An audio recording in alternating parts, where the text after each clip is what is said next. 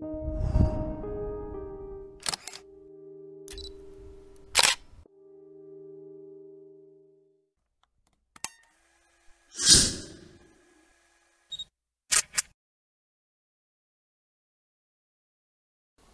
und willkommen bei einer weiteren Folge des Trier Couch Austausches.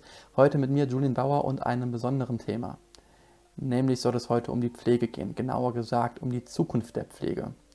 Die Zukunft der Pflege ist ein Projekt einiger UKS-Pflegeschüler, die auf mich zugekommen sind und mich gefragt haben, ob das Campus Radio Trier sie nicht bei ihrem Vorhaben unterstützen möchte. Und das machen wir natürlich sehr, sehr, sehr gerne. Worum soll es in diesem Projekt eigentlich gehen? Ihr Ziel ist es, der Pflege einen höheren Stellenwert in der Gesellschaft zu verschaffen. Das ist ein sehr ambitioniertes Vorhaben und nicht das erste seiner Art. So hat zum Beispiel das ähm, Gesundheitsministerium eine YouTube-Serie produziert namens Ehrenpflegers mit, ich sag mal, nicht unbekannten Schauspielern, die man zum Beispiel aus dem Film Fuck You Goethe oder aus der Netflix-Serie How to Sell Drugs Online Fast kennt. Allerdings ist diese Serie eher gemischt angekommen, sage ich mal. Sie hat gemischte Gefühle ausgelöst und ich sag mal, bei den Pflegern und Pflegerinnen eher, naja, wie soll ich das vorsichtig ausdrücken? Sie hat ihnen so gar nicht geschmeckt. Ähm, Viele haben sich durch diese Serie ganz schön auf die Füße getreten gefühlt. So kann man das, glaube ich, sagen. Da sie, ähm, da sie fanden, dass, dass das Image der Pflege dadurch nicht aufgebessert wird. Ganz im Gegenteil. Ähm, auch hatten sie das Gefühl, dass der Pflegealltag und die Arbeitsroutine vollkommen realitätsfern dargestellt werden. Dabei ist es eigentlich das Ziel der Serie, dass sich mehr Leute für diesen Beruf interessieren und davon ist ja schließlich auch die Zukunft der Pflege abhängig. Nun haben sich die ähm, Schüler der UKS Pflegeschule, der Unikliniken des Saarlandes, etwas Besonderes überlegt. Und zwar interviewen heute Joey Mersch aus Luxemburg und Jörn Studner aus Homburg einige namhafte Gäste, die tatsächlich einen Einfluss haben auf die Zukunft der Pflege. Also haben wir heute hier in unserem virtuellen Studio den ähm, Herr Wolfgang Klein als Pflegedirektor der Unikliniken des Saarlandes. Und aus dem Saarländischen Landtag haben wir hier Dr. Magnus Jung, der SPD. Er ist der sozialpolitische und der gesundheitspolitische Sprecher der SPD. Und Herrn Jürgen Bender, das ist der Pflegebeauftragte des Ministeriums für Pflege und Soziales im Saarland. Wie ihr merkt, das sind alles Menschen, die ähm, die Zukunft der Pflege mitgestalten. Aber wir haben auch jemanden hier, der kein politisches Amt innehat, nämlich Fabian Bartel. Fabian kennt ihr bereits aus anderen Folgen des ähm, Couch-Austauschs. Als ähm, Redakteur und Moderator haben wir ihn auch sehr gerne im Campus Radio. Aber er ist eben nicht nur Redakteur und Moderator, sondern auch examinierte Pflegekraft und kann daher auch einiges zu diesem Thema beitragen. Und zuletzt haben wir noch Frau Monika Bachmann, die Gesundheitsministerin, eingeladen. Und sie hat uns auch zuerst zugesagt, musste uns aber dann doch letztendlich kurzfristig absagen. Man kann sich ja vorstellen, zu diesen Zeiten hat das Gesundheitsministerium wohl einiges um die Ohren. Aber wir sind jetzt nicht arg enttäuscht, da sie uns immerhin ihre Vertreterin schickt, die Frau Martina Stabe-Franz, die sich heute uns Rede und Antwort stehen wird. So, aber um was geht es heute eigentlich im Detail? Das wird uns jetzt mal Jörn erklären. Jörn, worum geht es heute? Also wir, die Gruppe der Berufspolitik, haben uns länger Gedanken gemacht um das Thema im Allgemeinen, wie Pflege vorangebracht werden kann in der Gesellschaft, wie die Stellung der Pflege in der Gesellschaft ist, ähm, wie gerade im Speziellen im Saarland eine Pflegekammer sinnvoll wäre oder auch nicht. Wir haben sehr viel uns mit Tarifverträgen beschäftigt. Wir haben uns insgesamt mit Mindestanforderungen in der Pflege beschäftigt. Das heißt zum Beispiel Personaluntergrenzen und insgesamt die ganze politische Thematik, die in den letzten Monaten in Bezug auf Corona und die Pflege äh, entstanden ist und wie wichtig der Beruf für die Gesellschaft ist und haben dazu verschiedene Interviewpartner eingeladen, um mit uns über dieses Thema zu reden.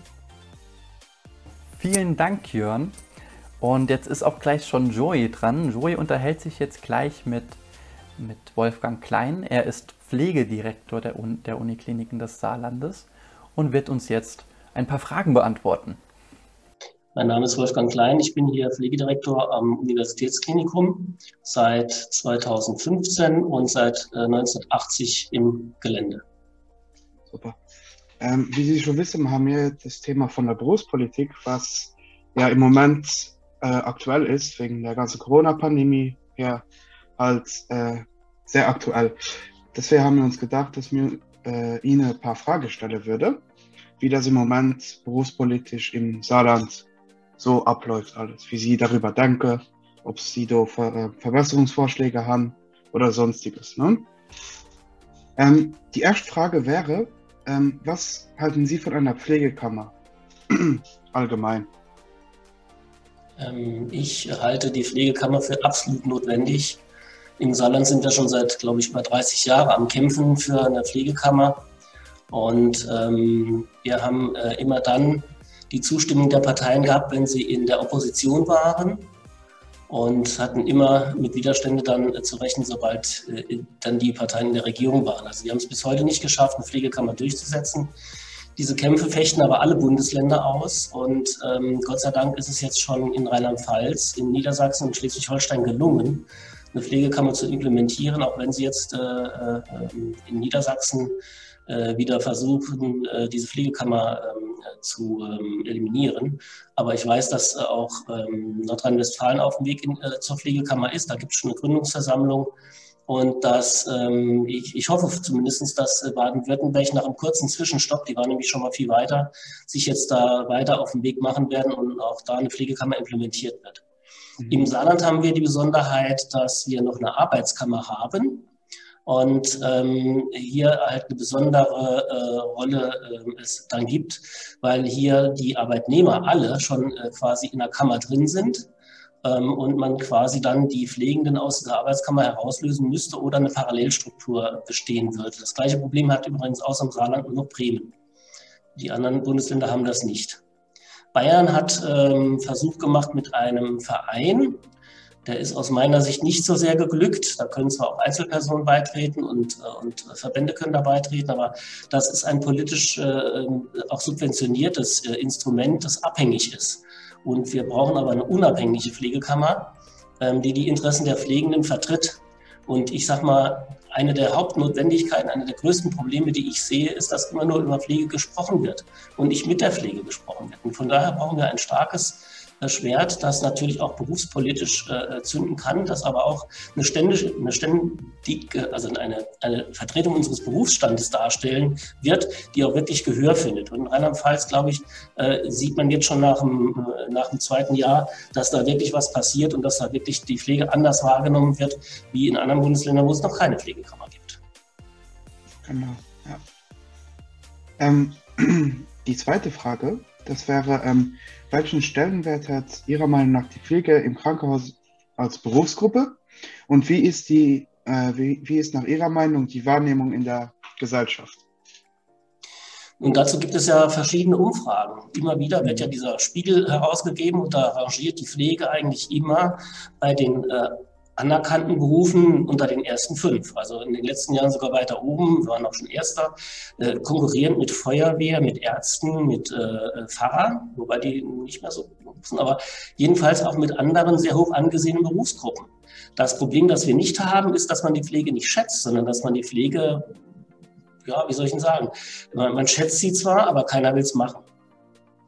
Also das ist so ein bisschen ein Dilemma, ja, äh, weil äh, der Anspruch ist hoch auf der einen Seite.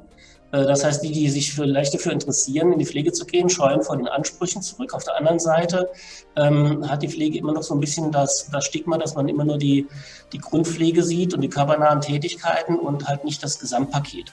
Und ähm, wir haben noch ein Problem, nämlich dass der Gesetzgeber, wenn er an Pflege denkt, immer an die Pflege insgesamt denkt, in der Hauptsache an die Pflege im stationären Setting äh, und im ambulanten Setting und die Krankenhauspflege immer so ein bisschen hinten runterfällt. Das sieht man daran, dass ganz viele Gesetze auch bei SGB 11 verortet sind, ähm, während wir eigentlich uns im Fünfer wiederfinden. Und von daher wird diese Unterscheidung nicht so sehr gemacht. Von daher wird mit Ihrer Frage, was, wie die Krankenhauspflege geschätzt wird, ich glaube sehr hoch. Am höchsten natürlich von denen, die sie mal gebraucht haben, weil dann sieht man, was, was wir leisten. Ähm, aber wir müssen es noch auf den, auf, dem, auf den Boden bringen, finde ich. Also nicht nur dieses, das zum einen überhöhen, zum anderen äh, Angst davor haben. Äh, das muss man irgendwie grounden. Also wir müssen die, die Realität auch so ein bisschen ähm, darstellen, weil das Bild in der Öffentlichkeit wird halt äh, größtenteils auch geprägt durch äh, Fernsehserien. Das muss man ganz ehrlich sagen. Das Informationsniveau ist da sehr niederschwellig. Und ich sag mal, ähm, wer ein bisschen älter ist, der, der denkt immer noch an die Schwarzwaldklinik, wenn er an Pflege denkt, an der Oberschwester Hildegard. Und das hat mit Pflege überhaupt nichts zu tun. Also. Da haben Sie recht, ja. Da haben Sie recht. ähm, die nächste Frage wäre jetzt, wo wir schon beim Thema äh, ein Bild für die Pflege sehen. Was halten Sie von der Kampagne vom Bundesgesundheitsministerium und zwar die Ehrenpflegers? Ein Schlag ins Gesicht. Also unterirdisch. Mhm. Ich weigere mich eigentlich schon fast, Stellung dazu zu nehmen. Ja. Weil ähm, das gehört sich nicht. Ja. Genau. Ähm, äh, können Sie sich vorstellen, dass Pflege in Zukunft mehr äh, Vorbehaltsaufgaben kriegen? Äh, sprich, Aufgaben, die nur von examinierten äh, Pflegekräften ausgeführt werden dürfen? Also ich bin von Anfang an der Meinung gewesen, dass wir solche Aufgaben brauchen, weil es die Professionalität herausstellt. Wir haben natürlich auch ein äh, Problem, ähm, wenn man an Herrn Blüm denkt mit seinen Äußerungen zu der Pflege, dass wir uns hier abgrenzen müssen zur Laienpflege.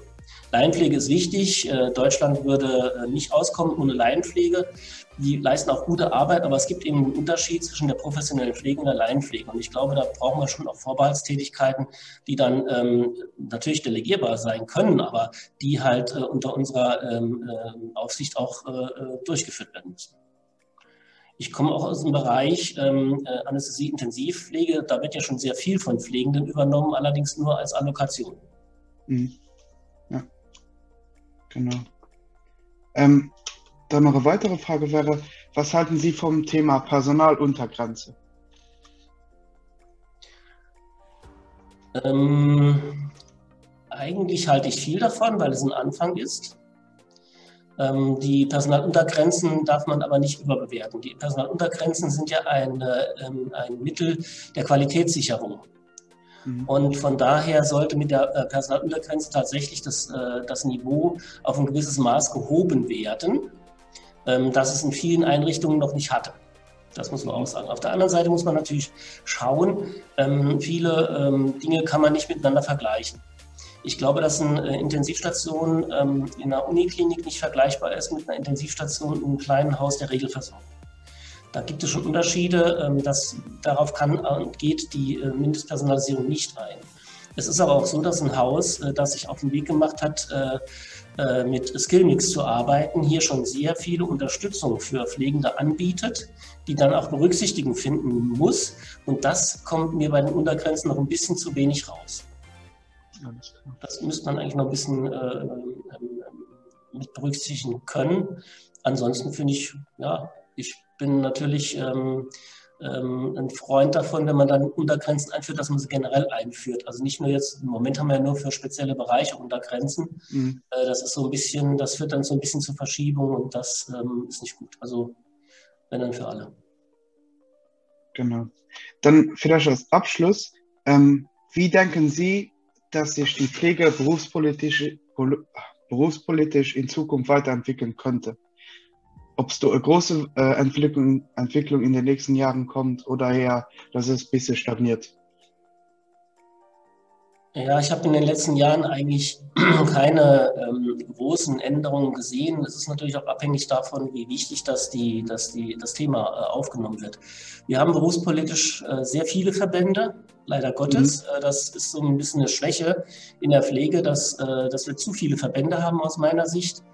Ähm, natürlich ist es so, dass Fachverbände absolut sinnvoll sind, ja, aber wenn ich dann äh, fünf Fachverbände für das gleiche Fach habe, dann ähm, macht es halt schon wieder keinen Sinn mehr. Also da sollten wir uns äh, aus meiner Sicht berufspolitisch viel mehr konzentrieren auf äh, unsere Kräfte und dann gebündelt eben auch stärker sein. Äh, das wäre für mich ganz wichtig. Ich brauche nicht zwei, drei große Verbände, aber ich brauche dann, wie gesagt, ähm, ähm schon eine Bündelung der äh, sich nahestehenden Verbände. Und äh, Unterverbände ist, ist natürlich Blödsinn. Also von daher eine Bündelung würde ich mir wünschen. Natürlich würde ich mir eine Kammer wünschen. Ähm, unterstützt durch die Verbände, ganz klar. Mhm. Ähm, und ich würde mir halt eine, eine deutlich, ähm, deutlich mehr Schlagkraft wünschen, aber das ähm, muss die Politik dann äh, entscheiden, ob sie da uns äh, Gehör schenkt oder nicht. Ähm, wir können natürlich was dafür tun, indem wir uns stark machen, auch gerade für Kammern, sage ich jetzt mal. Ähm, wo es vielleicht noch Entwicklung geben könnte, ist ein Bereich der, ähm, der gewerkschaftlichen Vertretung. Ähm, da gibt es ja im Moment so ein bisschen auch Neuentwicklungen, die so ähnliche Ansätze haben, wie das die Ärzte auch gemacht haben. Unser nächster Gast heute ist Dr. Magnus Jung, der sich gleich mit Jörn Studender unterhalten wird. Dr. Magnus Jung ist sozial- und gesundheitspolitischer Sprecher der SPD im Saarländischen Landtag und hat selber schon einige Erfahrungen in der Pflege gemacht und macht auch einiges für die Pflege. Ich danke Ihnen erstmal für Ihre Zeit, die Sie uns zur Verfügung stellen, um uns in unserem Projekt ein paar Fragen zu beantworten, die hoffentlich äh, der Pflege ermöglichen, eine bessere Aufmerksamkeit in Zukunft zu erlangen und einen höheren Stellenwert auch in der Gesellschaft zu bekommen. Also, wie Sie ja wissen, gibt es im Saarland aktuell keine Pflegekammer. Und zu Beginn wollte ich Sie gerne einmal fragen, was Sie zu diesem Thema halten. Wie empfinden Sie äh, die Pflegekammer? Erachten Sie es als sinnvoll oder sagen Sie persönlich, es ist nicht notwendig für Saarland eine einzuführen? Also die Pflege ist für mich persönlich ein absolut wichtiges politisches Thema, aber auch ein Thema, äh, mit dem ich biografisch etwas verbinde, denn als Zivildienstleistender habe ich früher 15 Monate in der Pflege in einem Altenheim gearbeitet und äh, von daher weiß ich, was Pflege bedeutet und deshalb ist mir Pflege heute auch noch wichtig. In der Einführung einer Pflegekammer ähm, erwarte ich mir bei weitem nicht die Stärkung wie für die Pflege, wie der eine oder andere das wahrscheinlich vermutet. Warum? Ähm, was die Beschäftigten in der Pflege brauchen und wünschen, ist, glaube ich, insofern eine Stärkung, als es äh, erstens ähm, nicht nur Wertschätzung gibt, sondern auch eine finanzielle Besserstellung der Pflege, eine größere Sicherheit was die Dienstplanung betrifft und die Vereinbarkeit von Beruf und äh, Familie. Und äh, die wesentlichen Dinge, die dafür geregelt werden müssen, sind Dinge, die zwischen Tarifvertragsparteien geregelt werden. Eine Pflegekammer ist aber keine Interessenvertretung und schon gar keine äh, Organisation der äh, tarifvertragslichen Regelungen, sondern regel lediglich eigentlich dafür zuständig, berufsrechtliche Fragen intern zu regeln. Sie vertritt aber die Pflege nicht nach außen und insofern äh, glaube ich, dass statt einer Pflegekammer die Stärkung der Gewerkschaften und der Personal- und Betriebsräte äh, das beste Instrument für die Pflegebeschäftigten sind. Mhm. Alles klar. Ähm, Sie hatten gerade schon so ein kleines bisschen drauf eingegangen, auf was in, ich in der nächsten Frage auch hinaus möchte. Und zwar geht es hier um, äh, was Sie denken, wie der Stellenwert in der Pflege äh, im Krankenhaus die Pflege betrifft. Wie wichtig ist also die Pflege für das Krankenhaus an sich und wie denken Sie, wird das in der Gesellschaft wahrgenommen? Wird das genug respektiert, was die Pflege jeden Tag leistet, oder sehen Sie da noch Nachholbedarf? Also ich denke, eigentlich ist die Pflege im Krankenhaus ein extrem wichtiger Pfeiler, insbesondere für die Patientinnen und Patienten, deren wichtigster Ansprechpartner im Laufe eines Tages ja äh, die Beschäftigten in der Pflege sind, die den meisten Kontakt zu den Patientinnen und zu den Patienten haben. Äh, und deshalb haben sie auch einen großen Anteil nicht nur am Wohlbefinden, sondern auch am Gesundungsprozess von Patienten. Krankenhäuser sind aber häufig auch sehr hierarchisch organisiert, insbesondere was äh, sozusagen die Funktion äh, der Ärzte und Chefärzte betrifft. Und je größer das Krankenhaus ist, desto größer ist mal, das Risiko einer relativ hierarchischen äh, Betriebsstruktur, in der die Pflege äh, nur eine nachgeordnete Rolle häufig einspielt. Äh, insbesondere sag ich mal, die Leute an der Basis ähm, haben da manchmal einen schweren Stand, das sehe ich auch. Mhm. Okay. Ähm, die nächste Frage haben Sie bestimmt auch schon mal genauer verfolgt. Ähm, und zwar war in letzter Zeit immer wieder auch äh, das Thema gewesen bezüglich Vorbehaltsaufgaben. Das bedeutet Aufgaben, die ausschließlich die Pflege äh, durchführen darf. Ähm, und wie stehen Sie zu diesem Thema? Sollte da in Zukunft äh, eine Erweiterung der Vorbehaltsaufgaben durchgeführt werden? Oder ist das momentan, was die Pflege darf, im Prinzip ausreichend? Also da tue ich mir selbst aus dem Stand heraus etwas schwer, diese Frage im Detail zu beantworten, äh, weil sicherlich, also wenn es darum geht, welche äh, Leistungen sind Ärzte vorbehalten und welche sind Krankenpflegefachkräften vorbehalten, das ist, muss man medizinisch äh, beurteilen. Ich glaube, dass der Trend ja dahin geht, auch die Krankenpflegeausbildung auch mindestens teilweise in ein Studium zu verwandeln. Das heißt, es wird auch äh, höherwertige Tätigkeiten werden sicherlich zukünftig verstärkt von Pflegefachkräften wahrgenommen werden.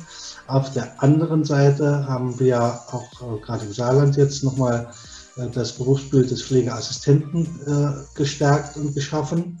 Und auch dort ist zu entscheiden, welche Aufgaben jetzt Pflegefachkräften vorbehalten sind und welche Pflegeassistenten verrichten dürfen. Sicherlich wird man an dieser Stelle auch Abwägungen treffen müssen.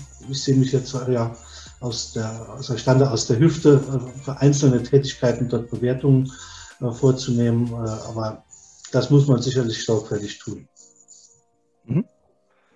Ähm, als nächstes Thema würde ich mit Ihnen gerne über Personaluntergrenzen sprechen. Da wurden ja in einigen Bereichen, insbesondere in der Klinik, zum Beispiel Intensivpflege, bereits erste Maßnahmen getroffen. Ähm, die Frage wäre also, wie stehen Sie zu dem Thema? Ist das sinnvoll? Und wenn ja, sollte das ausgeweitet werden auf weitere Bereiche? Also grundsätzlich äh, bin ich und ist die SPD für Personaluntergrenzen in allen bettenführenden Abteilungen.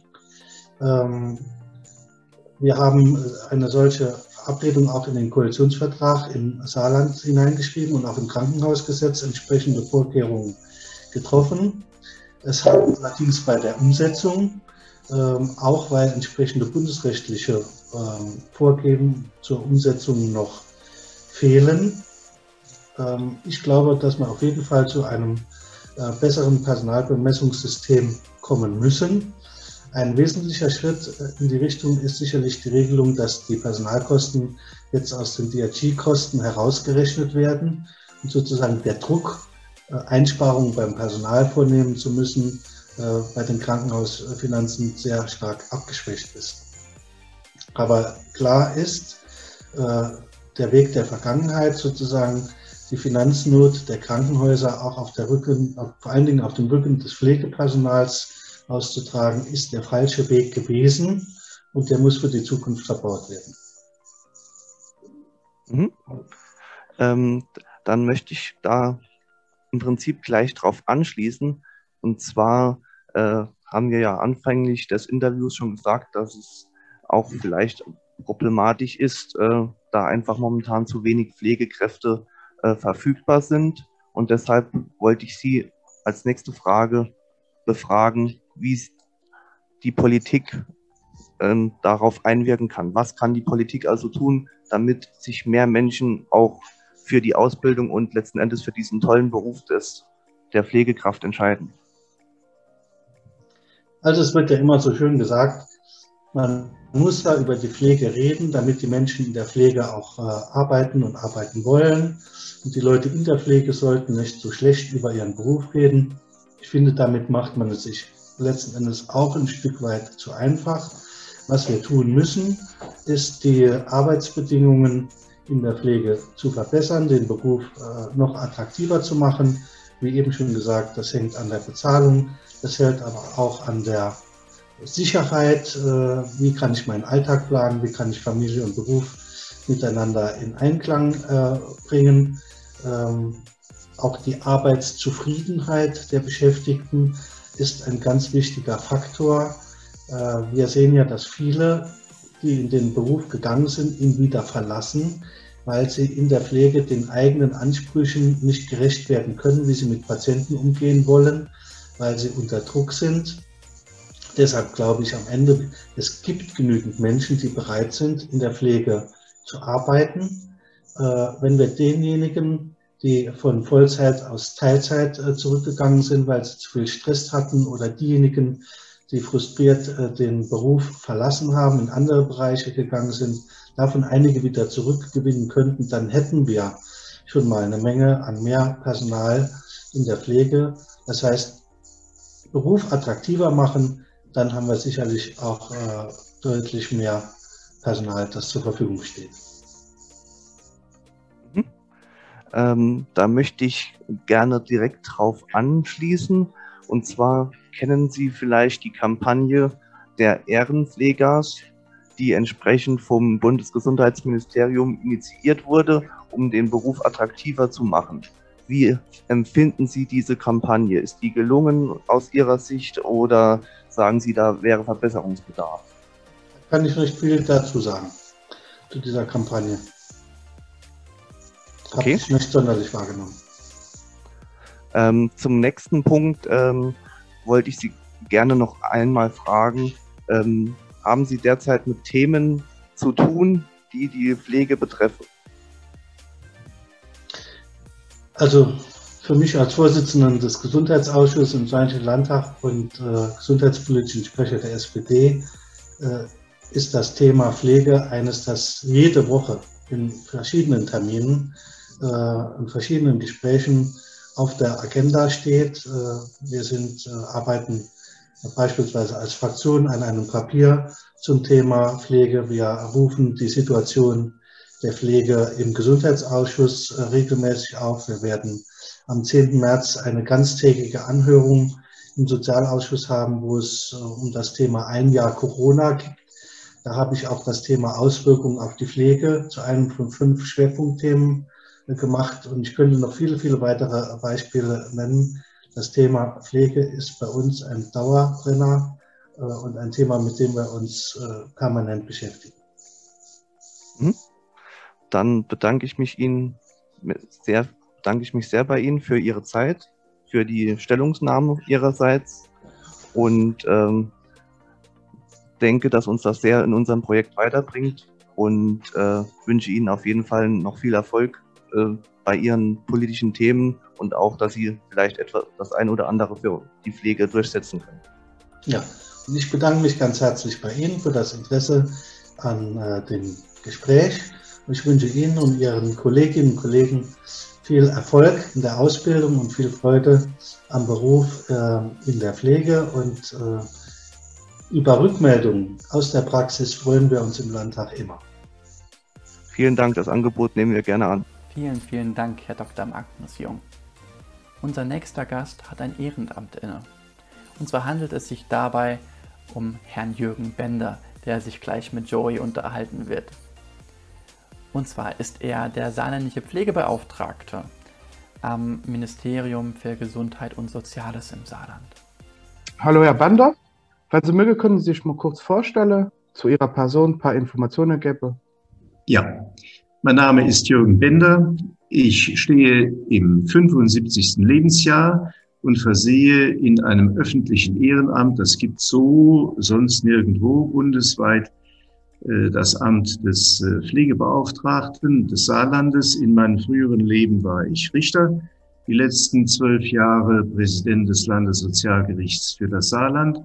Zu meinen Aufgaben hat insbesondere die Befassung mit der Pflegeversicherung gehört, solange es sie gibt, sogar in ihren Vorläuferfassungen äh, im Rahmen der gesetzlichen Krankenversicherung.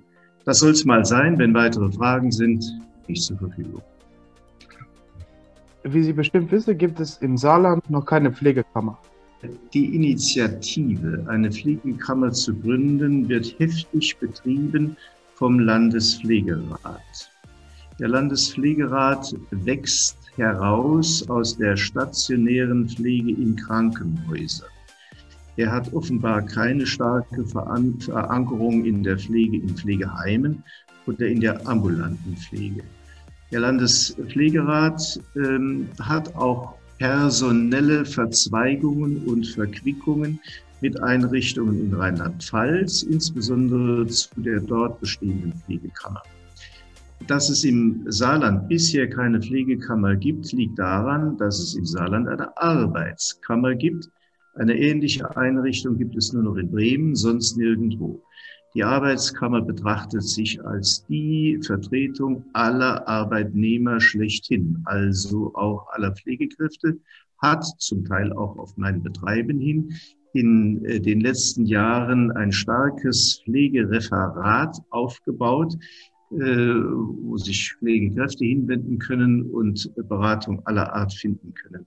Wesentlicher Unterschied, eine Pflegekammer nimmt auch hoheitliche Aufgaben wahr. Das macht die hiesige Arbeitskammer nicht. Und deshalb äh, gibt es Gespräche, wie man aus diesem Dilemma herauskommt. Die Arbeitskammer steht in deutlicher Nähe zu Gewerkschaften und äh, die Gewerkschaften beanspruchen natürlich durchaus auch in legitimer Weise die Vertretung von Arbeitnehmerschaft für sich und sähen eine Konkurrenzveranstaltung in einer Kammer, in der sie nicht den Einfluss haben wie in der Arbeitskammer. Die Arbeitskammer in ihrer gewerkschaftlichen Nähe hat natürlich auch eine bestimmte äh, parteipolitische Präferenz. Äh, und im Saarland gibt es eine große Koalition und die große Koalition wird äh, der Arbeitskammer in ihrem jetzigen Bestand nicht zu nahe treten wollen. Das mal so als Eingangssatz. Genau. Wie stehen Sie dann persönlich zu dem Thema einer Pflegekammer im Saarland? Sehen Sie so Zukunft drin oder eher nicht? Oder? Also, äh, ich bin der Auffassung, dass die Pflege, wobei das ja nicht nur abhängig Beschäftigte sind, das sind ja auch Selbstständige, die etwa einen kleinen ambulanten Dienst unterhalten, dass die Pflege eine Kammervertretung verdient hat. Wobei mir der Name wurscht wäre. Und wenn es eine vollwertige Kammervertretung in der Arbeitskammer gäbe, soll mir das auch recht sein. Auch hierüber werden Gespräche geführt, die Kammer in der Kammer. Äh, das hat bisher zu nichts geführt. Wie sich das weiterentwickelt, weiß ich nicht. Ähm, aber die Arbeitskammer lehnt es bisher ab, hoheitliche Aufgaben zu übernehmen, so dass sie keine vollwertige Kammervertretung wäre.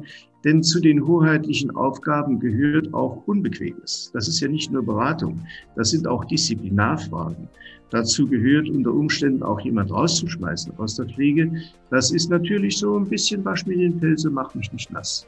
Mhm. Also äh, Vertretung durch eine Pflegekammer ja, dazu stehe ich. In welcher Form, das wäre mir wurscht. Wie sich das entwickelt, ob es zu einer Kammer in der Kammer kommt, kann ich noch nicht sagen.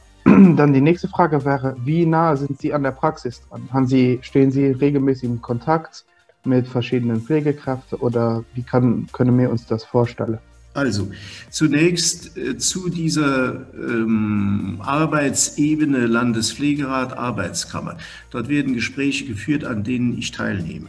Ich mhm. äh, bin also äh, mit den Matadoren oder Matadorinnen ständig zusammen, äh, erfahre dann auch häufig vorab und aus nächster Nähe, wie die Sache steht. Was die Pflege selbst angeht, Tag für Tag habe ich damit zu tun. Das ist ja meine Aufgabe.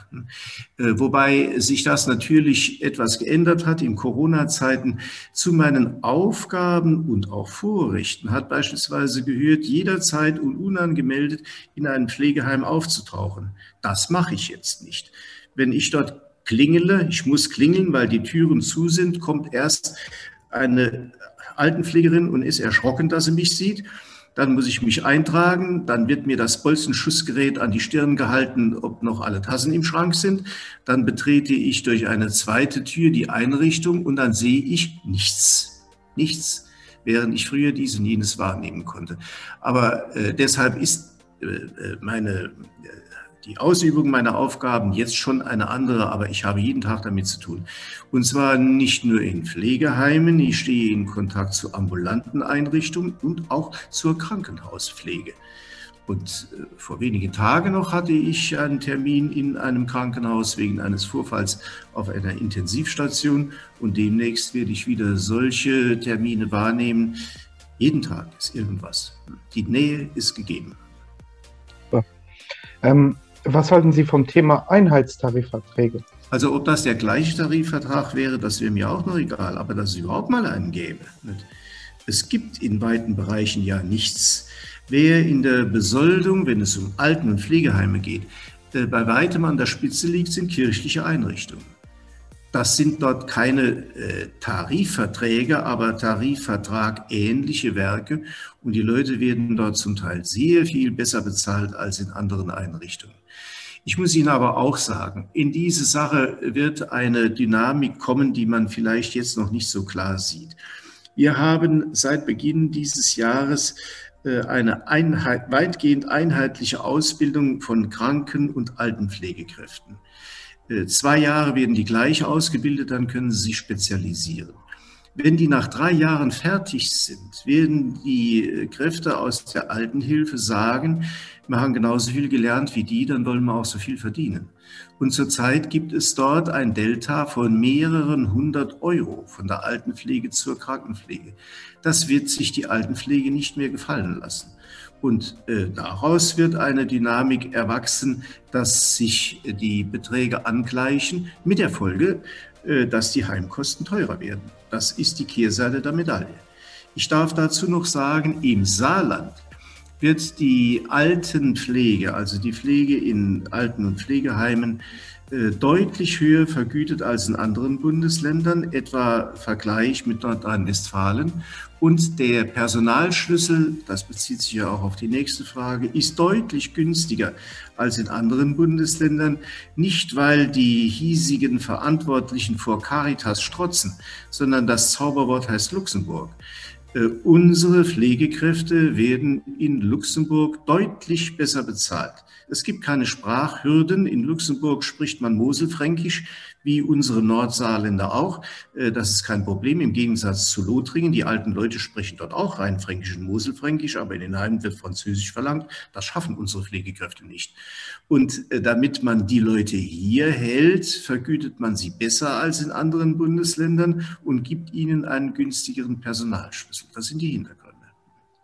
Genau, Sie haben ja schon die letzte Frage angesprochen. Das wäre wie stehen Sie, zu Personaluntergrenzen? Ja, in Pflegeheimen äh, sind die vereinbart und im Saarland eben äh, günstiger als in anderen Bundesländern.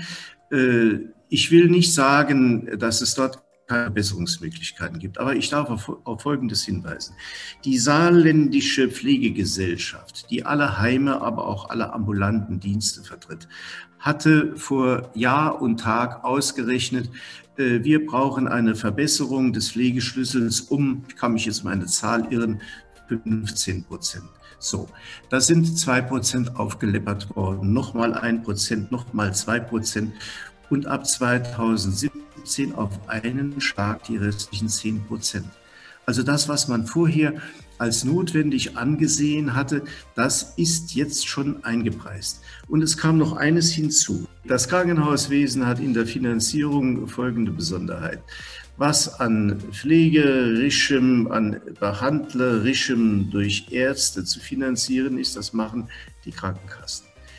Die Investitionskosten sind zu tragen von den Bundesländern. Kein Bundesland packt. Im Saarland werden diese Finanzierungskosten, ich kann mich jetzt um eine Prozentzahl irren, zu 33 Prozent vom Land getragen. Zeitweise waren es nur 30. Zeitweise war es mal mehr. Da ist dem Saarland auf die Finger geklopft worden von den anderen Bundesländern. Ihr seid ein Nehmerland und unser, mit unserem Geld strunzt ihr und blast Federn in die Luft. Also haben sie wieder auf das Niveau von Rheinland-Pfalz reduziert.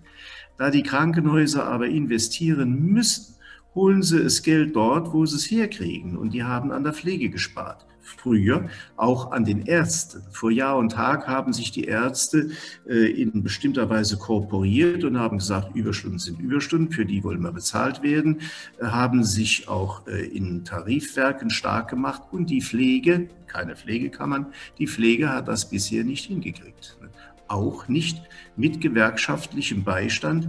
Äh, die Gewerkschaften sind in der Krankenhauspflege nicht stark und in der Heimpflege kaum vorhanden. Und äh, man muss sagen, äh, die Krankenkassen sagen, wenn wir diese Kosten auch übernehmen, das sind 16, 17 Milliarden bundesweit, das können wir, dann wollen wir aber auch das Fingerchen in der Krankenhausplanung haben. Es gab auch die Vorstellung, der Bund soll einspringen. Dann plant der Herr Spahn in Berlin die Krankenhauslandschaft. Das will niemand. Und kein Landrat will auf sein Krankenhaus verzichten. Man wird aus diesem Dilemma nur rauskommen, wenn man sich ehrlich macht. Und wenn die Investitionskosten in vernünftiger Weise getragen werden, ist auch wieder mehr Geld da für die Pflege. Das in aller Kürze. Unser nächster Gast, wie bereits angekündigt, ist ein Mitglied des Campus Radio Trias. Und zwar handelt es sich dabei um Fabian Barthe. Fabian Barthe ist examinierte Pflegekraft und hat in seinem Beruf schon einiges an Erfahrung gesammelt und wird uns jetzt einen Einblick geben in die Berufsrealität eines Pflegers. Hi Fabian, würdest du dich mal gleich vorstellen, wenn du möchtest?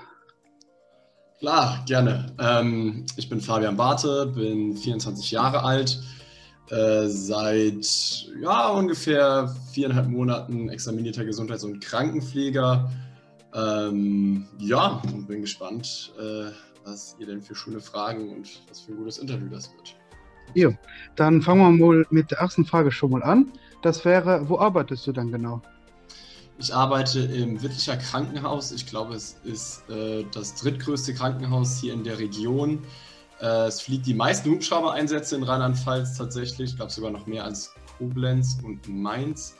Ähm, und arbeite auf der Privatstation im ersten Untergeschoss. Das Besondere an der Privatstation ist, ähm, man hat ja so Stationen wie Innere oder Unfallchirurgie oder Gefäßchirurgie etc. Da kommen nur Patienten hin, die in diese Kategorie fallen.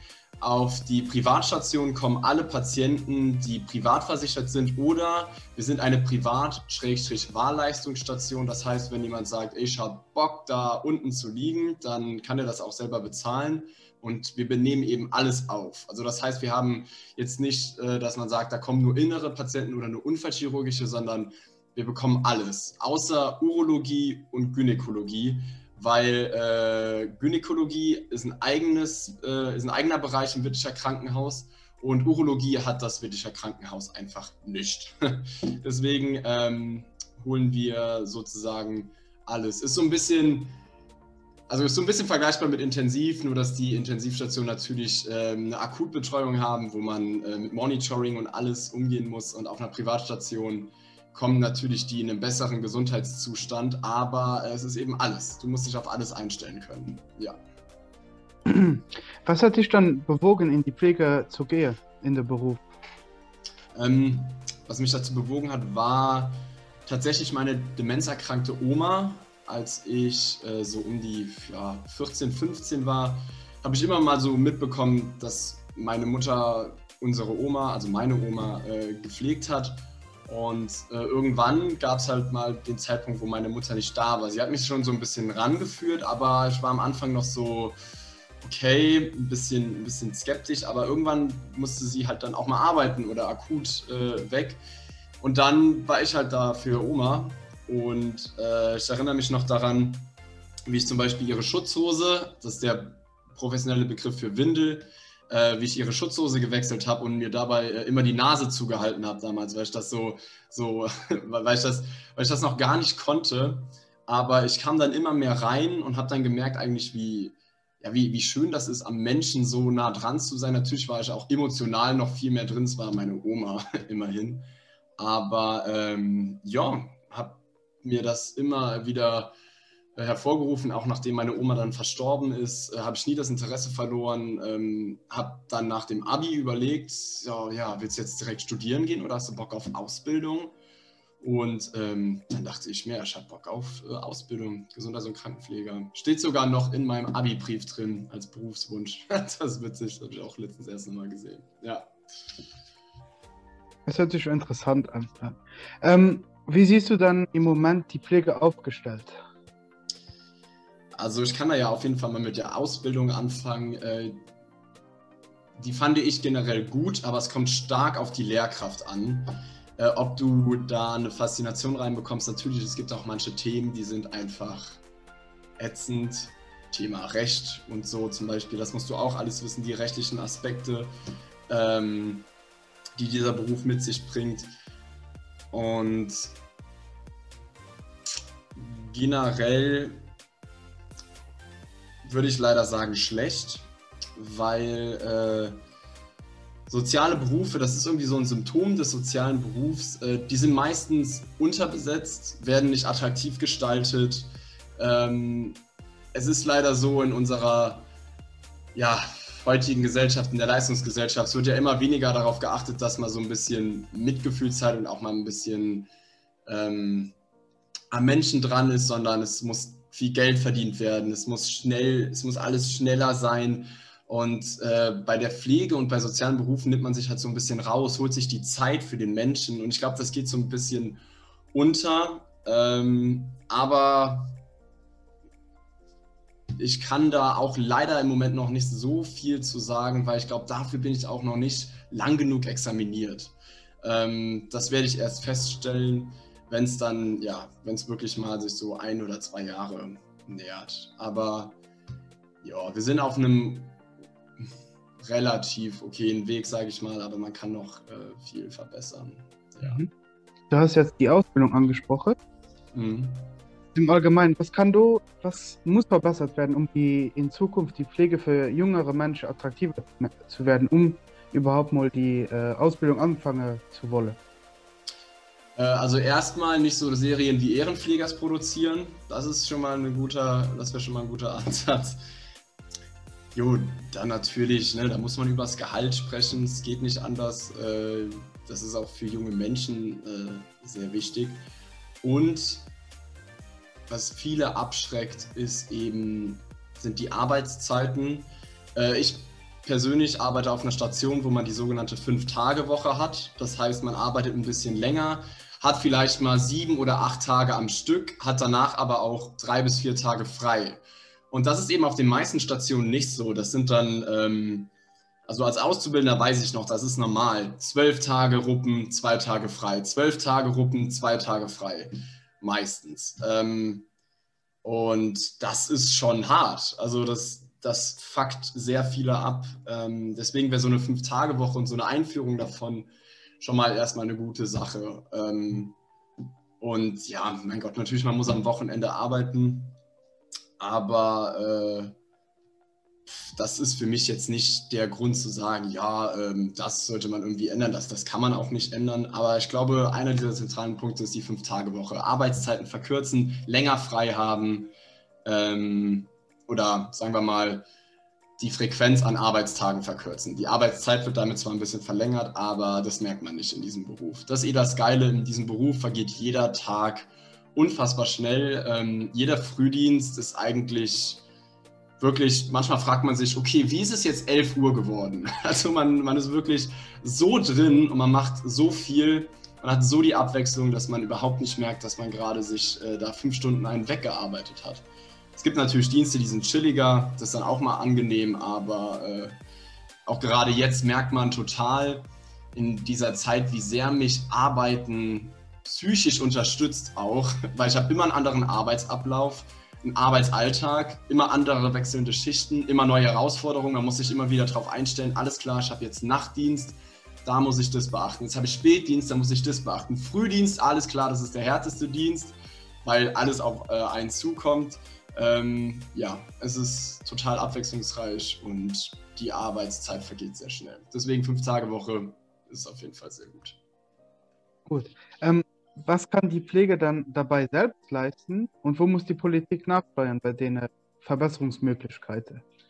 Also was die Pflege selbst leisten kann, wäre eben das angesprochene. Äh, ich glaube, das ist krankenhausintern, dieses Festlegen an ähm, Arbeitstagen, Arbeitswochen. Und ja, was die Politik natürlich machen kann, äh, auch in Bezug auf Gehalt natürlich da daran rumschrauben. Und dann generell auch ähm, manchmal kommt es ja so rüber, als ob der so der Pflegeberuf wird, wird noch belächelt. Das muss ich persönlich sagen, habe ich noch nie erlebt. Also wenn ich in der öffentlichen wahrnehme oder wenn ich mal in der Öffentlichkeit war oder mich mit Freunden oder Fremden auch geredet habe und meinen Beruf angesprochen habe. Also mir wurde immer gesagt, Alter, krass, das kannte ich nicht. Das ist wirklich sehr bewundernswert. Also ich wurde nie so verspöttet mit so Sprüchen wie, boah, da wäscht man ja nur den Arsch ab von anderen Leuten und so ein Scheiß. Sondern es war immer eine total offene äh, Akzeptanz und auch ein positives Feedback. Ähm, aber trotzdem wäre es, glaube ich, wichtig, eine Professionalisierung zu erreichen, indem man es zu einem ja, festen Studiengang macht. Da werden jetzt viele aufschreien und sagen, was, dann kriegt man ja keine Pfleger mehr. Ähm, aber in anderen Ländern funktioniert es auch. Ja? Siehe Österreich, da habe ich äh, drei Monate gearbeitet. Ähm, das war schon, das war schon nochmal anders zu sehen, wie, wenn die erzählt hatten, wie ihre Ausbildung, Schrägstrich Studium abgelaufen ist. Und die Sorge ist ja, wenn wir das zum Studium machen, dann, werden sich, dann wird sich niemand mehr dazu bereit erklären. Aber äh, ich glaube, das ist falsch, weil ich finde, natürlich ist 16 Jahre, mit 16 Jahren darfst du in diesem Beruf. Das ist verdammt jung, meiner Meinung nach, weil es super große Herausforderungen gibt. Du wirst schnell mit einem der zentralen Themen des Lebens äh, konfrontiert und das nicht auf die schöne Weise, sage ich jetzt mal, nämlich den Tod beispielsweise. Ähm, du erlebst Ausnahmesituationen, wo andere Menschen denken, dass wenn ich das einmal erleben würde, da, da wäre ich drei Jahre in der Klapse oder so. Keine Ahnung. Ähm, das heißt nicht, dass 16-Jährige dafür nicht geeignet sind. Um Gottes Willen, ich habe tolle Kollegen, die, die haben dieses Alter oder sind jetzt eben dann 20 und haben mit 16 die Ausbildung angefangen. Aber ähm, ich glaube, ein Studium würde nochmal diese Professionalität nach oben heben und auch, ja, generell den Ruf der Pflege auch nochmal äh, verbessern. Aber es ist äh, schwierig, natürlich. Aber das, das wäre eine Idee, beispielsweise. Du hast ja jetzt gerade die Professionalisierung angesprochen. Welche Vorbehaltsaufgaben könnten da dabei in Zukunft an die Pflege delegiert werden? Äh, darüber habe ich mir Gedanken gemacht und ich, da muss ich ganz ehrlich sagen, das kann ich noch nicht beantworten, Leute. Ich mhm. bin viel zu, da, ich bin noch nicht lange im Beruf. Ich will jetzt hier auch nicht rumschwafeln und sagen, ja, ähm, also es könnte vielleicht das und das. Ich bin selber mal dabei, meine ganzen Sachen zusammenzubekommen. Ich arbeite jetzt seit viereinhalb Monaten auf dieser Station und mhm. es kommt immer wieder was Neues. Ich schreibe mir immer wieder was Neues in mein Büchlein rein.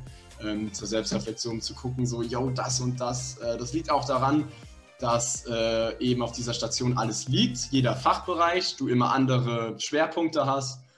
Aber ähm, da, da müsst ihr vielleicht jemanden fragen, der, der schon sehr lange in der Pflege ist. Ich will mich da jetzt auch nicht anmaßen zu sagen, äh, mhm. ja, also, da habe ich klare Ideen. Ich bin im Moment schon sehr glücklich mit dem, was ich machen kann. es sind wahnsinnig viele Aufgaben. Es ist super viel umswitchen, super viel umschalten. Ähm, ja, man merkt eben daran, dass zum Beispiel Physiotherapeut sowie Gesundheits- und Krankenpflegeausbildung äh, nicht umsonst die anspruchsvollsten Ausbildungen sind. Äh, ja, deswegen kann ich leider noch nichts zu sagen. Ist gut. Letztes Jahr war ja, die, war ja in den Medien, dass viele ausländische Pflegekräfte aus Mexiko, sage ich jetzt mal, nach Deutschland gekommen sind. Siehst du einen Weg, um den Pflegemangel in Zukunft äh, zu beheben? Also es kommt, es kommt natürlich darauf an, wie sind denn diese ähm, ja, Ersatzkräfte ausgebildet.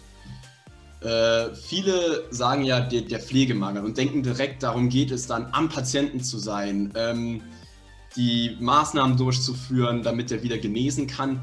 Aber zum Pflegealltag gehört auch sehr viel Transport von Patienten. Ihr glaubt nicht, wie stressig äh, ein Frühdienst sein kann, wenn du drei Anrufe bekommst. Der eine Patient muss zum Echo, dann kann der andere hoch zum OP und der andere könnte von der ÖGD abgeholt werden.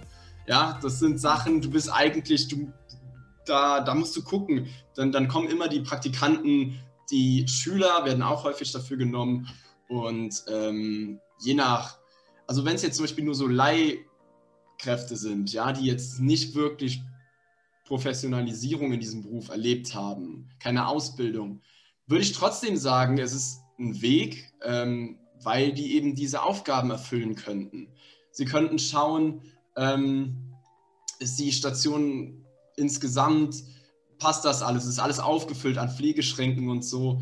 Ähm, das das wäre auf jeden Fall ein Weg. Aber natürlich, wenn das äh, sehr erfahrene Krankenschwestern oder Krankenpfleger sind, um Gottes Willen gerne. Dann muss allerdings auch die Sprache beherrschbar sein. Ähm, aber selbst für das andere, mit diesem Transportieren, Fahren, das muss auch wichtig sein. Also das ist sowieso 90 Prozent oder machen wir es anders. Kommunikation ist 90 Prozent der Pflege. Sprechen, reden, ähm, den Beistand leisten, wenn es dem mal gerade richtig beschissen geht und dir auch mal, denen auch mal sagen, ja, das ist einfach gut, wie es jetzt läuft. Das ist total wichtig und dass du wirst Gespräche haben, auch wenn du Leute abholst, ja, dann werden die dich trotzdem was fragen. Und deswegen ist es so wichtig, diese Sprache Deutsch zu beherrschen, weil wir hier in Deutschland eben leben. Und äh, wenn das alles gegeben ist, dann ja, habe ich da nichts gegen, überhaupt nicht. Sei es jetzt Mexikaner, Asiate, Chinese, das sind ja Asiaten, egal. Ja, also egal von wo. Wenn, das, wenn die Kriterien gegeben sind, warum, warum nicht? Also ich würde mich jetzt nicht dagegen streuen. Wie bereits eingangs erwähnt, wäre jetzt eigentlich Frau Monika Bachmann dran gewesen, die Gesundheitsministerin des Saarlandes. Sie ist nun leider kurzfristig verhindert. Man kann sich das ja vorstellen während der Corona-Krise. Die Gesundheitsministerin, sie wird da ja wohl sehr viel zu tun haben. Das ist aber alles nicht so schlimm, denn sie schickt uns ja, wie gesagt, ihre Vertreterin, die Frau Martina Stabel-Franz, die sich nun unseren Fragen stellen wird. Wie Sie wissen, gibt es im Saarland aktuell keine Pflegekammer und ich wollte Sie einfach mal fragen, warum das aktuell so ist Gut, beantworte ich Ihnen natürlich äh, gerne. Sie wissen hoffentlich alle, dass das Saarland eine Arbeitskammer hat, genau wie das Land Bremen. Und dieses Institut haben andere Bundesländer nicht. Die Arbeitskammer vertritt die Beschäftigten, sozialversicherungspflichtig Beschäftigten im Saarland und damit auch die Beschäftigten in der Pflege. Das hat zur Folge, dass jeder von Ihnen, der in der Pflege beschäftigt ist, auch einen Beitrag an die Arbeitskammer zahlt. Die Arbeitskammer hat vor ein paar Jahren ein Pflegereferat eingerichtet, ganz speziell, in dem mittlerweile äh, circa acht Personen arbeiten und in allen Bereichen rund um das Thema Pflege beraten, unterstützen, arbeitsrechtlich, Fortbildung, Qualifizierung, was man sonst so braucht. Und jetzt die schwierige Frage, Sollen die Leute zweimal Beitrag zahlen für eine zweite Kammer? Soll man das, was man im Saarland über die Arbeitskammer erreicht hat, wieder abschaffen? Ist natürlich eine schwierige. Deshalb haben wir im Augenblick die Arbeitskammer mit dem Schwerpunkt Pflegereferat und warten auch die Entwicklung in anderen Bundesländern ab. Es gibt eine Bundespflegekammer. Es gibt verschiedene Bundesländer, die sich auf den Weg gemacht haben, eine Pflegekammer äh, einzurichten. Da holpert es aber an manchen Stellen. Zum Teil ist es wieder rückläufig. Und deshalb schauen wir uns zurzeit die Entwicklung in den anderen Ländern an und werden die dann bewerten, wenn es noch mehr Kammern in den anderen Bundesländern geworden sind. Mhm. Ähm, und Ihre persönliche Meinung hierzu, denken Sie, es ist erforderlich oder wird die Arbeitskammer im Saarland ihrer Aufgaben gerecht? Also ich denke, die Arbeitskammer wird ihren Aufgaben gerecht. Wenn man jetzt mal ein bisschen weiß, in wie vielen Bundesländern es Kammern gibt, die auch schon eine Zeit lang laufen und dann mal vergleicht, wer welche Funktionen hat, kann man das ja gegebenenfalls neu bewerten. Man sollte den Prozess sich jetzt einfach angucken äh, und dann auch offen sein zu entscheiden. Mhm. Ähm, als nächstes wollte ich Sie fragen, was kann denn die Politik tun, um den offensichtlichen Mangel an Pflegekräften zu reduzieren und somit also mehr Pflegekräfte zu gewinnen, die sich letzten Endes auf Stationen dann positiv für die Patienten bemerkbar machen wird. Jetzt ist ja immer die erste Frage, was ist Politik? Ähm, über welche Ebene in der Politik reden wir? Reden wir über die Bundespolitik? Reden wir über die Landespolitik? Wir haben im Saarland seit 2016 einen Pflegepakt. In diesem Pflegepakt haben sich 31 Organisationen zusammengeschlossen, um verschiedene Felder zu bearbeiten, damit Pflege mehr in den Blickpunkt gerät und auch die Bedingungen verbessert werden. In diesem saarländischen Pflegepakt haben wir vier Schwerpunkte. Ein wesentlicher Schwerpunkt ist die Öffentlichkeitsarbeit, dann der Punkt Arbeitsbedingungen zu verbessern, die Vereinbarkeit von Familie und Beruf sowie die Neuordnung der Pflegeberufe. Wir haben ja seit dem 01.01.20 eine neue Pflegeausbildung, platt ausgedrückt nach dem Motto aus drei mach eins, so dass wir einen neuen Pflegefachmann haben der an alle sehr hohe Anforderungen stellt. Und ich denke auch die äh, Schüler, die morgen in dem Forum sitzen, äh, wissen um die Veränderungen, haben die zum Teil auch schon erlebt. Der Ausbildungsgang, der es jetzt abschließt, natürlich nicht in dem Ausmaß wie diejenigen, die am 1.10. angefangen haben. Also die Politik ist auf dem Weg, ausgelöst durch Bundesebene, umgesetzt in den Ländern, die Ausbildung zu verbessern, mehr Kompetenzen zu verlangen, neu zu organisieren, möglichst viele mitzunehmen. Wir haben an dem Feld Ausbildung eine Besonderheit im Saarland. Wir haben uns entschlossen, statt dem alten Krankenpflegehelfer einen generalistischen Pflegeassistenten einzuführen. Den gibt es seit dem 1. Oktober letzten Jahres. Der hat das Ziel, in 23 Monaten den Inhalt des ersten Jahres der Pflegefachmann-Ausbildung zu vermitteln, um Menschen, die vielleicht ein bisschen länger brauchen, die Chance zu geben, auch in die qualifizierte Fachmann-Ausbildung einzusteigen. Die Aufwertung des Berufsbildes und der Ausbildung ist ganz wichtig, um die Patientenversorgung zu verbessern und aber auch die Qualität der Ausbildung und nachher der Fachkräfte insgesamt. Auf Bundesebene hat man eine konzertierte Aktion Pflege ins Leben gerufen. Die hat auch vier Arbeitsschwerpunkte, die ähnlich den Schwerpunkten der saarländischen Landesregierung sind und nimmt Bund, Länder, Kommunen, Krankenkassen, Krankenhäuser, alle gesellschaftlichen Gruppen in die Pflicht. Äh, es sind gemeinsame Ziele vereinbart, die bis 24 umgesetzt werden sollen. Diese Ziele reichen von der Frage, wie erleichtere ich den Berufsabschluss für einen Menschen, der aus dem Ausland kommt, über die Frage, wie erreiche ich es, Tariflöhne in den Krankenhäusern durchzusetzen, bis hin zu Ausbildungsfragen insgesamt als erster Einstieg für die Frage gut? Oder soll ich einfach weitermachen im Monolog? Also erstmal vielen Dank für die ausführliche Antwort. Ähm, das ähm, war schon sehr spannend. Ähm, ich würde vorschlagen, wir beschäftigen uns direkt mal mit dem nächsten Punkt. Und zwar äh, knüpft der eigentlich in dieser Richtung auch an. Und zwar haben wir jetzt uns damit beschäftigt, wie kann die Pflege an sich qualitativ besser werden, aber wie kann sie denn attraktiver werden?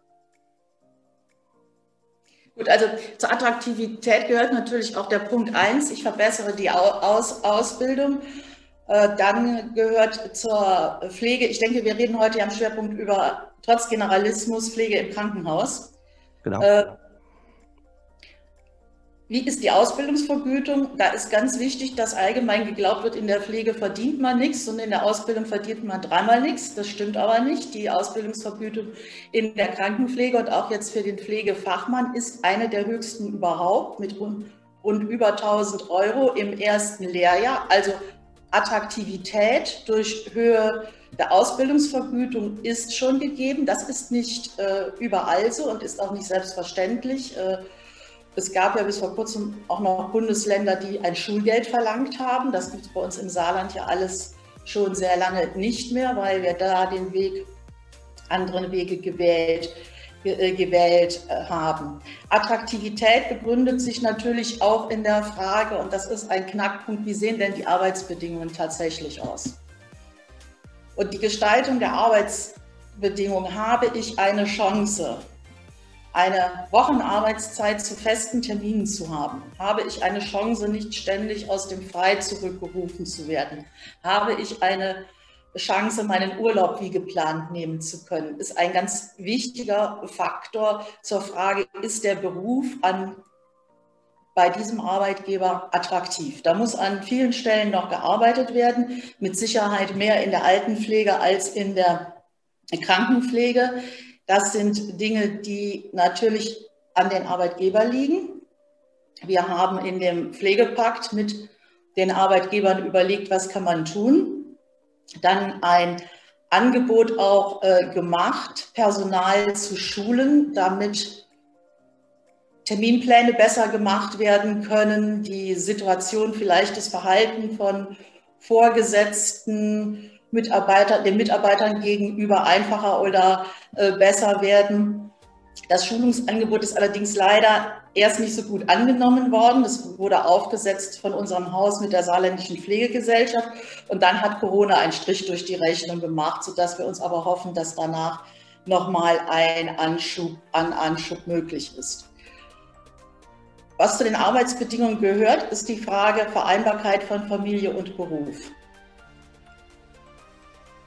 Da gibt es aber einen Knackpunkt, über den relativ wenig geredet wird. Wenn ich eine Kinderbetreuung oder eine Betreuung nach der Schule will, wo soll die denn stattfinden? Beim Kindergarten ist es häufig so in Rückmeldung, dass die Leute sagen, nee, der Kindergarten soll jetzt nicht neben dem Krankenhaus sein, sondern der soll vor Ort sein, weil mir das lieber ist, mein Kind geht vor Ort in den Kindergarten, weil er wird auch später in die, in die Schule gehen. Und deshalb glaube ich persönlich, dass das auch ein wesentlicher Grund ist, der es so schwierig macht, äh, Plätze für äh, Kinder von Beschäftigten zu organisieren. Äh, Im Sozialministerium selbst hat es vor einigen Jahren auch mal eine Umfrage gegeben, weil ganz viele gesagt haben, ich habe so Schwierigkeiten, mein Kind zu koordinieren.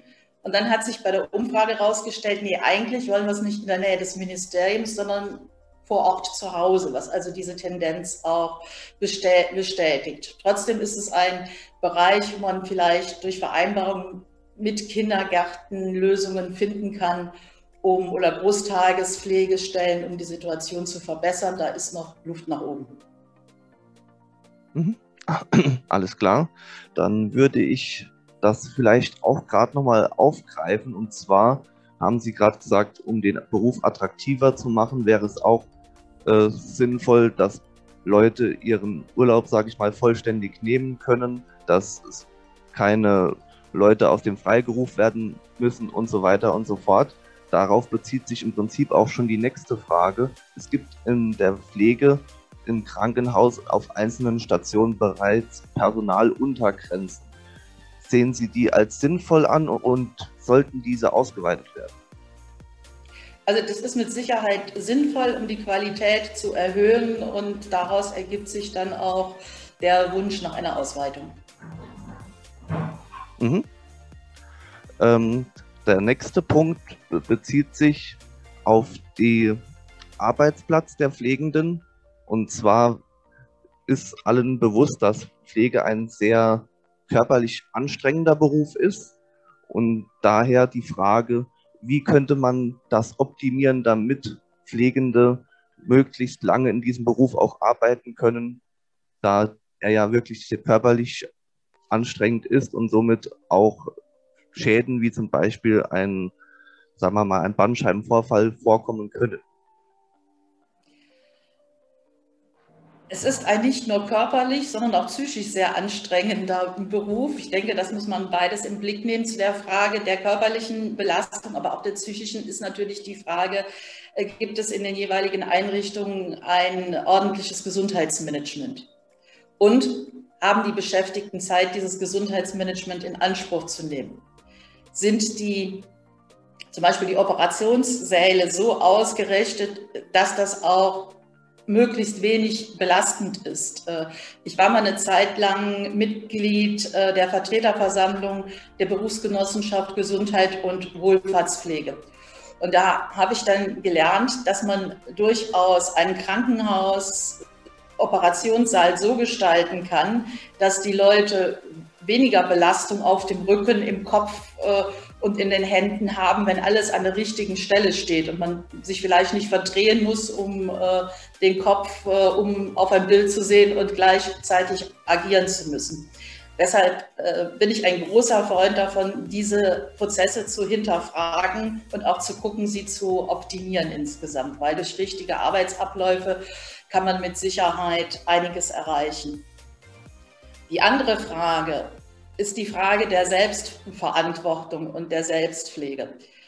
Ähm, schafft derjenige, der in, im Stress des Dienstes ist, möglichst viel erledigen muss, auch für sich selbst Warnzeichen wahrzunehmen, dass er mal Luft holen muss, dass er nicht nur im Akkord arbeiten kann. Ähm, das scheint ja nach vielen Untersuchungen, die man aus der Pflege kennt, noch mehr Altenpfleger als Krankenpfleger auch ein Problem zu sein dass die Leute so unter Druck stehen oder sich selbst auch setzen, äh, dass sie keine Zeit zum Luftholen haben. Und ich glaube, dann müssen die Beschäftigten dran arbeiten. Und ich gebe ganz ehrlich zu, ich gehöre auch zu, zu der Beschäftigtengruppe, die daran arbeiten muss. Aber es ist ein Aspekt, den sollte man nicht unterschätzen. Mhm. Ähm, als letzte Frage ähm, eine etwas allgemeinere, generelle Frage was sollte denn Pflege allgemein der Gesellschaft wert sein? Ich, es hört sich jetzt, hört sich jetzt dumm an, aber das Positive der Corona-Pandemie ist, dass die Gesellschaft gemerkt hat, es gibt Pfleger. Die Gesellschaft hat auch gemerkt, die brauchen wir.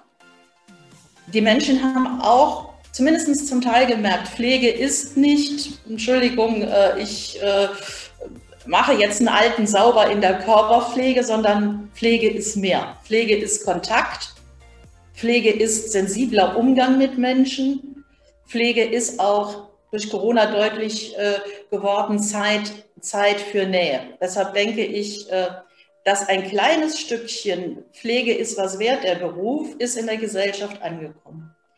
Wenn wir aber jetzt an den nächsten Schritt gehen, und sagen, in der Pflege sollen höhere Löhne gezahlt werden, dann heißt das ja auch, das muss bezahlt werden. Und wie weit die Gesellschaft geht, dann zu akzeptieren, dass der Platz im Altenheim, da merken die Leute es ja direkter als im Krankenhaus, auf einmal mehr kostet. Das ist eine spannende und eine wichtige Frage. Aber da sind dann eben alle äh, weiter gefordert, Politik, Verwaltung, Krankenhäuser, Altenheime, äh, Berufsverbände, auch in der Pflege selbst äh, Tätige deutlich zu machen, hier, wir haben unseren Wert und dann müsst ihr auch an der Stelle zwei springen und sagen, es wird mehr Geld gebraucht und das wird akzeptiert. Es gibt im Übrigen eine Untersuchung von vor drei Jahren, da ist die Bevölkerung gefragt worden, wären sie bereit, für die Pflege mehr zu zahlen, also vor Corona. Und da haben 70 Prozent der Leute gesagt, ja. Das ist, denke ich, ein Zeichen, Zeichen der Hoffnung. Und was noch wichtig zur Attraktivität der Pflege gehört, ist auch gut über den Beruf zu reden. Jetzt nicht nur äh, äh zu klatschen und eine Aktion zu machen, sondern äh, auch zu sagen, mein Alter im Altenheim äh, oder mein Mann im Krankenhaus ist gut und ordentlich versorgt worden. Natürlich gibt es Defizite, die gibt es in allen Bereichen. Nur ähm, wenn überall schlecht geredet wird, wenn junge Menschen oder Pfleger in ihrem Umkreis erzählen, oh, war mein Arbeitstag wieder Mist und das geht ja alles nicht. Wie soll man denn dann jemanden überzeugen, dass das attraktiv ist?